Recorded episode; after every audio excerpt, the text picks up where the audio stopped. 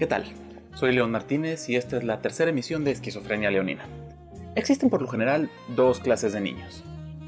Los niños que son inteligentes, fuertes, seguros, los que son dueños de todo lugar al que entran. Y existen las personas que son un poco más inseguras, discretas, que pasan desapercibidas y están felices así. Y esto suele transformarse, por lo general, en el mundo escolar al menos, en las razas de los bullies y los bulleados. Yo, personalmente, pertenecía a la raza de los bulleados. Y es que cuando era pequeño era más chaparro que la mayoría de mis compañeros.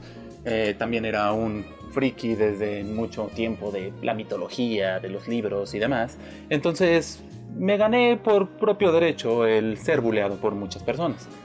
Y si bien podía sufrir bullying en general de parte de muchos compañeros y conocidos casuales, sufrí una situación muy particular. Y es que tenía no solamente un bully, sino dos. Y mi bully era una niña más pequeña que yo. Situación extraña, podrían pensar. Y vaya, yo era un niño bastante pequeño, pero ella era más pequeña que yo.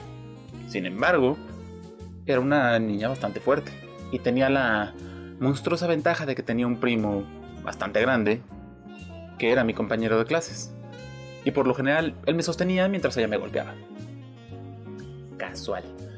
Yo durante algún tiempo me sentí aterrado de ir a la escuela y pensé que esto iba a ser una parte normal de la vida. Lo había visto en televisión, en caricaturas, a los niños raros se nos bulea y por lo general los bullies terminan un tanto impunes. Aquí debo abrir un paréntesis. En casa vivía con mi hermana mayor. Ella era una niña bastante fuerte también, pero más grande que yo. Yo siempre fui un hermanito de pesadilla de esos que quieren seguirla para todos lados, jugar con ella, hacer lo mismo que ella y cuando no tienen lo que quieren, se la pasan acusándola de que te está molestando, que si ya te pegó, de esos hermanitos que simplemente quieres... Ah, ustedes me entienden. Lo importante en todo este asunto fue que uno de estos días en los que yo estaba en brazos de aquel enorme sujeto recibiendo los múltiples golpes de esta mocosa descarada, maldita sea, escuché la voz de mi hermana se dio cuenta de lo que estaba pasando y vino al rescate. Tal cual como en los cuentos de hada uno se imagina a los caballeros llegar en su blanco corcel desenvainando la espada y atravesando a los troles. Este caso no fue muy diferente. Su presencia imponía y se escuchaba tan molesta que yo creo que hasta un adulto hubiera retrocedido. Recuerdo que entre las cosas que mencionó, dijo con mucha fuerza, Él es mi hermano y solo yo puedo pegarle. Me cayó en gracia en ese momento y me sigue cayendo en gracia ahora. Principalmente pensando que ahora ella es básicamente mi mejor amiga. Y lo empezó a hacer desde ese entonces. Me di cuenta de que el ser el hermanito de pesadilla me daba una posición de poder sobre ella porque pues mi mamá siempre me iba a creer más a mí porque yo era más débil, más pequeño y en general era mejor portado, entonces tenía puntos por eso.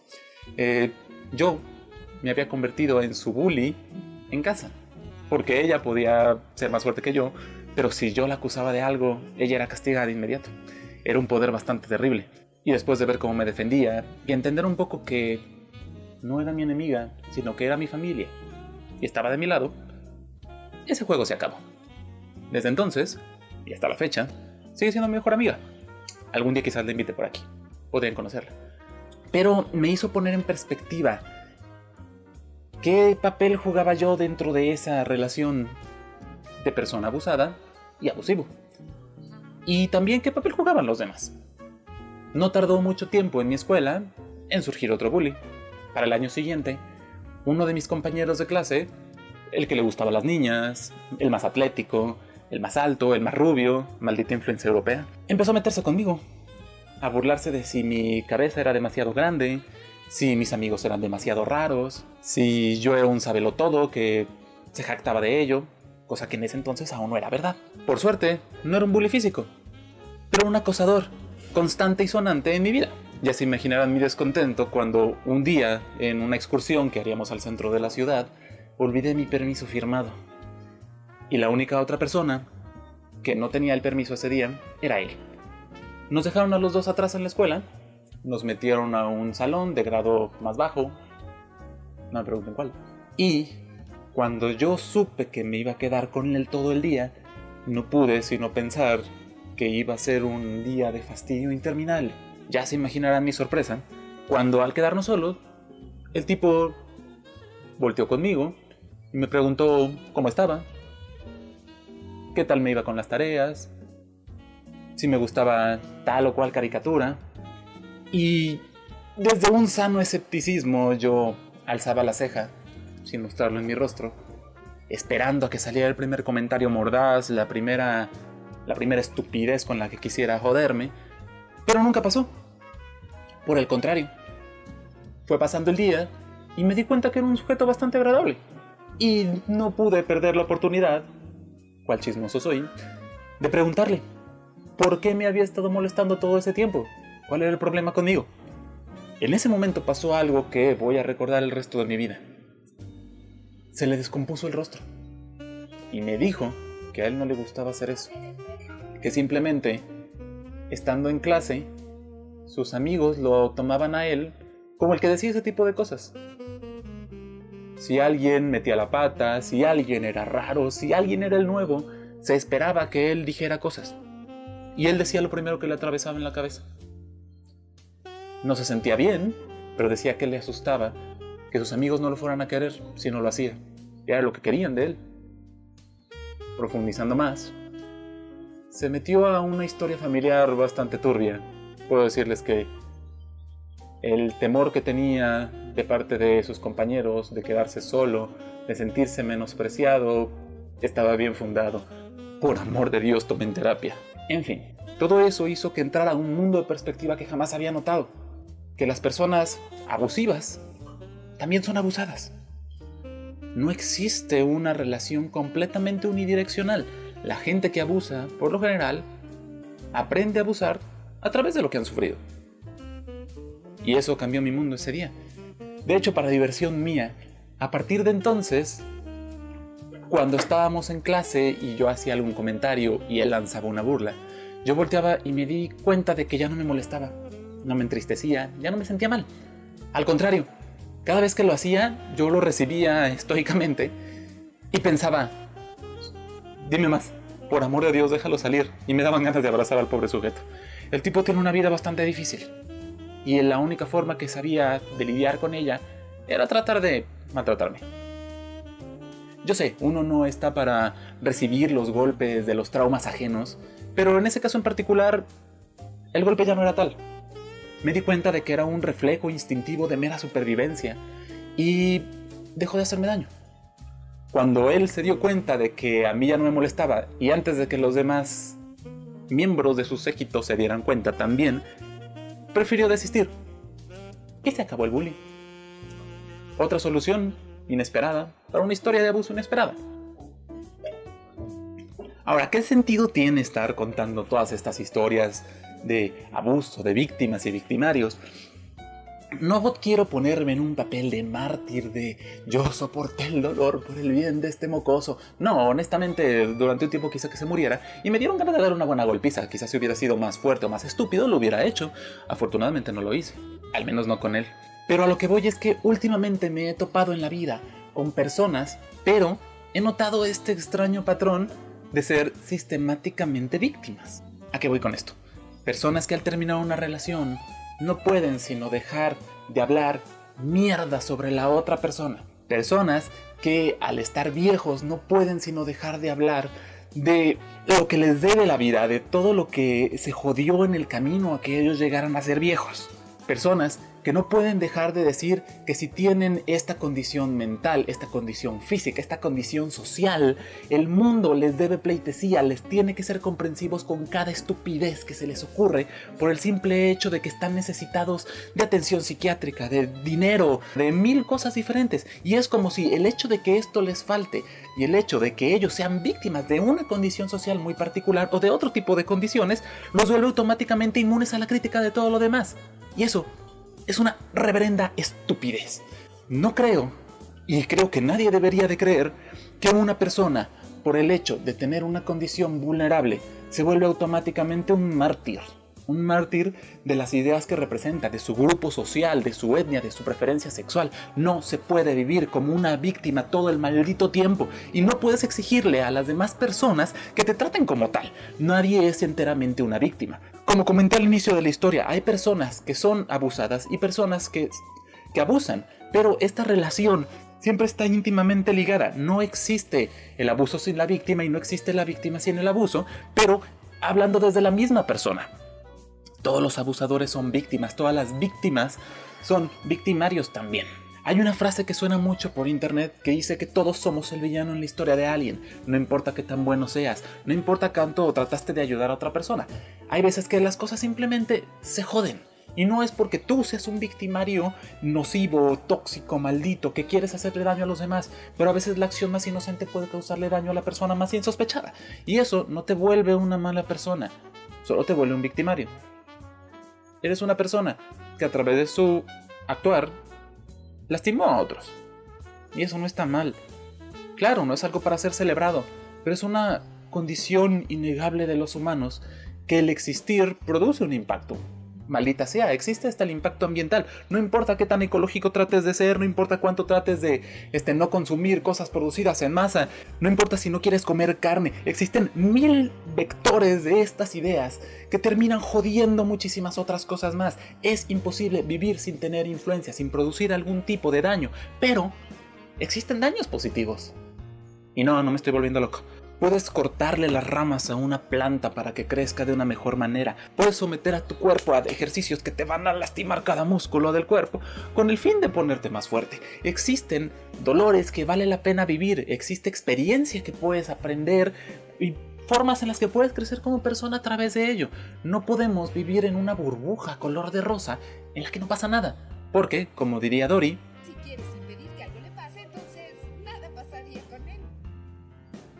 Creo que negarnos asumir el papel que tenemos como víctimas del mundo es un error. Pero vestirlo como una piel fusionada con nuestro ser y no ser nada más que una víctima. Negar que nosotros también tenemos impacto nocivo en otras personas, sin importar qué tan buenos tratemos de ser, creo que es igual de terrible. Porque nadie puede ser una víctima perpetua, no importa cuánto te vendan esa idea, no importa cuánto te aferres al hecho de que de que las personas te hacen daño, que la sociedad te tiene marginado, que históricamente tu pueblo ha sido atacado, que si tus preferencias sexuales han hecho que maten todavía hoy en día fuera de tu casa gente exactamente igual a ti. Vaya, es una situación jodida y es una situación que tiene que cambiar, por la que se sigue peleando todos los días.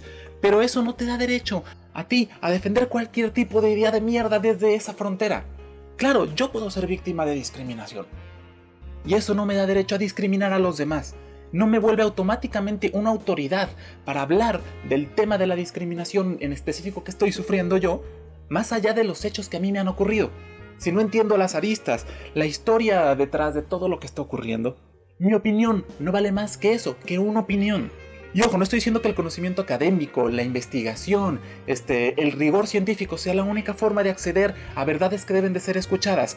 Todo el día vivimos cosas que son eh, perfectamente válidas, pero cuando las opiniones son lo más grande que existe, cuando es lo único que importa, en una lucha constante de conocernos a nosotros mismos, de encontrar verdades más grandes que nosotros, nos convertimos en una sociedad solo de opiniones, no de acciones, no de ideas, no de cambios, solamente opiniones cuando lo único que podemos hacer es opinar desde una posición de víctima. Las luchas pierden todos los sentidos. Y ojo, no estoy diciendo que no hay que reconocer que todos somos víctimas también, pero deberíamos de reconocer que todos somos más que víctimas. No somos el daño que han hecho de nosotros, somos personas que han sido dañadas. Y aunque puede parecer una diferencia superflua, creo que el matiz de diferencia lo es todo.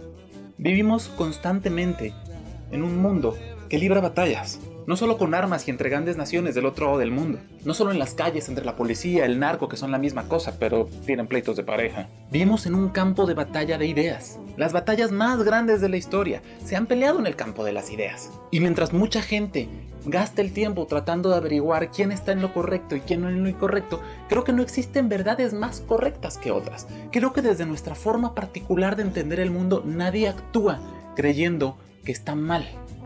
No creo que la gente sea premeditadamente mala. Yo tengo la noción de que no existe tal cual el bien y el mal.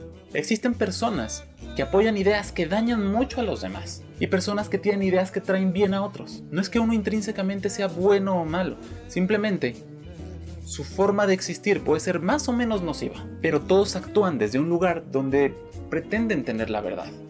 Una verdad positiva, tener algo bueno desde su retorcida, enfermiza, psicótica percepción de lo que puede ser bueno. Pero vivir en un mundo plural, lleno de personas diferentes, tiene un costo. Y honestamente prefiero vivir en un mundo de contrastes, donde las ideas chocan y el impacto las hace crecer, las hace transformarse y nos hace evolucionar, que vivir en un mundo completamente alienado, donde todos pensemos exactamente igual y seamos exactamente lo mismo, donde a lo mejor podrían surgir pequeñas diferencias, pero pero al estar fuera de la norma serían automáticamente descartadas. Cuando una brisna de césped crece más que las otras, ¿la aplaudimos? No, la cortamos. No creo que el mundo deba apreciarse como buenos y malos. Creo que, si me permiten ponerme un poco más místico, el mundo puede verse como orden y caos. Hay personas que tratan de poner orden, un orden que puede ser percibido como positivo o negativo, y gente que a través del caos puede traer cosas extraordinariamente buenas, y también situaciones de mierda. Esas son dos fuerzas que no dejan de percibirse, que no dejan de actuar sobre nosotros y ahora, conectando esto con lo primero que mencioné, esta idea de que las personas que abusan han sido abusadas, el odio, el dolor y la tristeza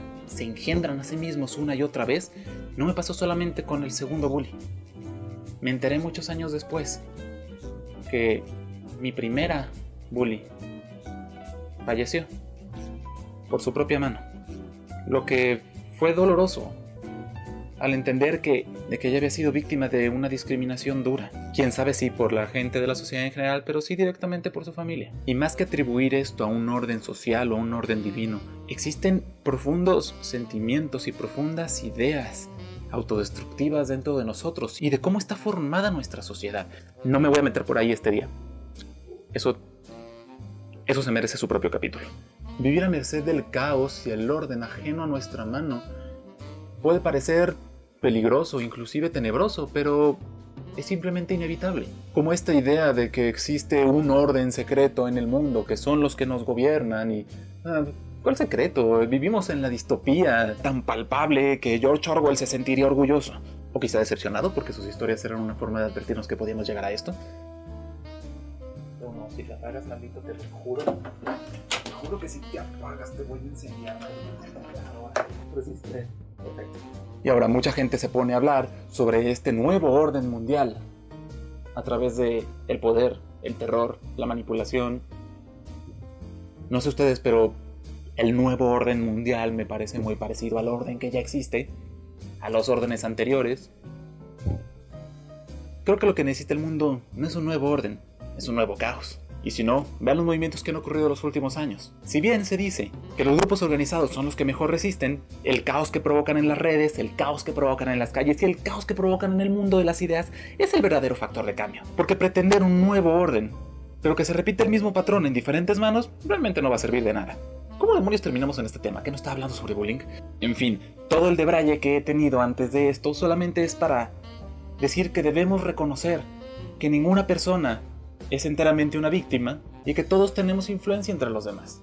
Creo que es valioso que nos demos cuenta del factor de cambio que somos para nosotros mismos y para otros, a pesar de situaciones de mierda y a pesar de las influencias negativas que puede haber. Claro, también podemos influenciar de forma positiva. Uno puede crear todo el tiempo, acercarse a las personas, ayudarle, que no es el tema que estoy tratando aquí.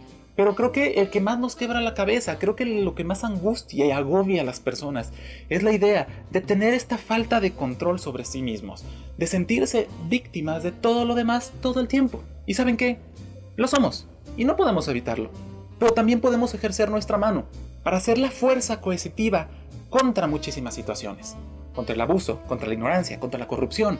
Nosotros podemos ser la violencia contra ellos. Si bien yo soy un firme creyente de la paz, hay batallas que son ineludibles. Y antes de incitarlos a la revolución, dejemos el tema por aquí.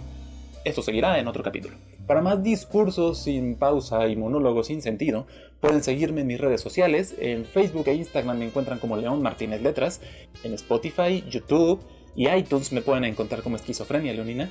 Y porque un par de personas me han preguntado que de dónde saco yo el que soy escritor, he decidido empezar a cerrar estos capítulos con algunos pensamientos o algunos microcuentos de lo que yo he escrito. No se espanten, duran menos de un minuto. Soy escritor de fantasía, cosas sobrenaturales y un poco de terror, así que entenderán por dónde va la nota.